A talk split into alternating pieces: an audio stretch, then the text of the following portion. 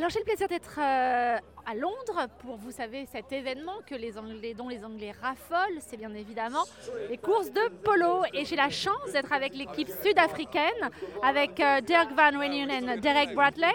Hi Derek, how are you? Very good, thank you. Very good. Thank you so much. Hi, hi Dirk. Dirk. Dirk, yes, that's correct. How are you? Are you happy to be here? Yeah, I'm happy. Very nice day. Beautiful place, lots of people. Awesome day. Okay, I, I would like to know how do you feel? Uh, how is your preparation for this uh, competition? Um, yeah, well, firstly, pro- a bit nervous, you know, uh, and uh, hugely excited, yeah, and, and on at the same time. Um, I think preparation, uh, we're all a bit the same, you know, it's just building his horses up, preparing them for it, making sure they're fit and healthy, you know, and, and yeah, just getting our heads in the game more than anything else, and good team talk, and we're ready, ready. And you, how, uh, how did you prepare Derek for, for this? Is it not only physical but mental too? Yes, it's very mental, but as as you know, we play a lot of other polo on the side, and then so I think we're very mentally prepared for it. We've done it before. It's a little bit different, but I don't think it's anything we can't take. Do you prefer because there is many places that you can uh, you play polo in Dubai, in uh, Argentina, in in England. Uh, which place do you prefer, honestly? Um, yeah, well, I'm a homeboy, so definitely I'm going to go back with South Africa, no doubt. Uh, you know, it's just uh, just love it. I'm, so I'm clearly biased. Um, other than that, you know, in England, I've been coming over for 16 odd years, and it's still a fantastic place to play polo. So yeah. Derek, you, you're gonna have the color of South Africa, of course. Then how is it for you, the responsibility uh, to get the color of uh, your country and to be here? No, it's awesome. It's always great to represent your country wherever you go. It's a great honor to just travel with your country and then get to represent them in loads of different places. So I'm really looking forward to it. Should be fun. And is it, uh, I mean, very difficult to prepare yourself? How long do you prepare for the training?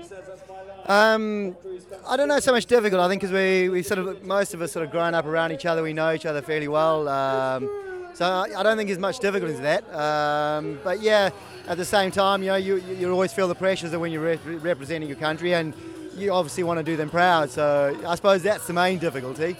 But uh, playing with these guys, yeah, more than happy to be on the field with them. Yeah, one of the other guy from South Africa team is uh, playing right now and is not with us. His name is Chris uh, Mackenzie. Uh, how did you know each other? Since how long are you training and playing together? Um, well, Chris and I go back a long time. We're sort of relatively the same age, and we've played polo together since we were young and grown up playing together. We've always played the same sort of tournaments in South Africa. Because it's very small, the amount of players in South Africa, you all grow up playing together. So, Yeah, and, and for you the same? Oh yeah, no, well I'm, I'm probably one of the, I'm the old dog of the team, so uh, you are the senior but very young, then it's because they are already very young. guys will be putting me under pressure for sure. But no, I'm actually I, I knew uh, Chris's dad very well, and I was again lucky enough to watch Chris come up through the ranks, and you know he's a special talent. Uh, he's rep- represented his country numerous times already, and I have no doubt he's going to put on a good performance today for us as well, Okay, today here for three days for this uh, event. Uh, you feel uh, the excitation or the concentration take the most big part of, uh, of your day, of your three days? Sorry, okay, sorry. I know I just said during uh, these three days you are between excitation but focus on the on the event of the challenge. What is for you uh, the feeling exactly uh, at this moment just before you're gonna in a few minutes you're gonna be uh, on the on the match? Oh yeah, pure excitement. Um, like I say, the, the environment in here, the atmosphere and everything is incredible. Uh, so, I mean, you don't need to g yourself up that much at all. You've got all these people around us. Actually, it g's you up enough, and you just can't wait to get out there. Really, that's that's probably it.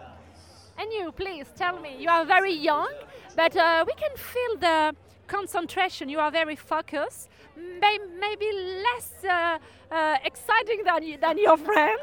You, I feel you're a little bit shy even. no, I think it's just it kicks in when you're at a big event like this to try focus. So your mind's not really on everything else going around. It's mainly what you want to do on the field and stuff like that. So it is, does take a little bit of concentration, but I think from playing lots of games in, beforehand, you get used to it. So you do change a little bit when you get to days like this. You're going to play with uh, a few uh, teams for other country, but South Africa is uh, one of the most uh, difficult uh, team to play against. Uh, is it for you something you feel um I mean, strong with this or just nervous with this? No, you definitely feel a lot more confident when you're forced to be reckoned with. I mean, when you know you've got great teammates and you a good competitor against another team, it really does give you a little bit more of a confidence booster. Sorry, and, and you, Derek, what you can you feel? Uh, you you realize uh, in the competition that is something you make you like, uh, say, Derek, confident on you, on your on, and on your team. I, I think that's exactly the team. Uh, It gives you confidence. You know, um, you know, you, you, uh, when you get out in the field, you've got to be confident in your own abilities. If you're not, you know, you're going to let somebody down. So you've got to play with a fair bit of confidence. But like I say again, it comes down to the guys around you that give you the confidence. Okay, guys, tell me, no pain, everything is alright. You feel no painful. Uh, did you do yoga before when uh, you finish the competition? Do you do this kind of activity for feeling better? Usually afterwards we do a little warm up.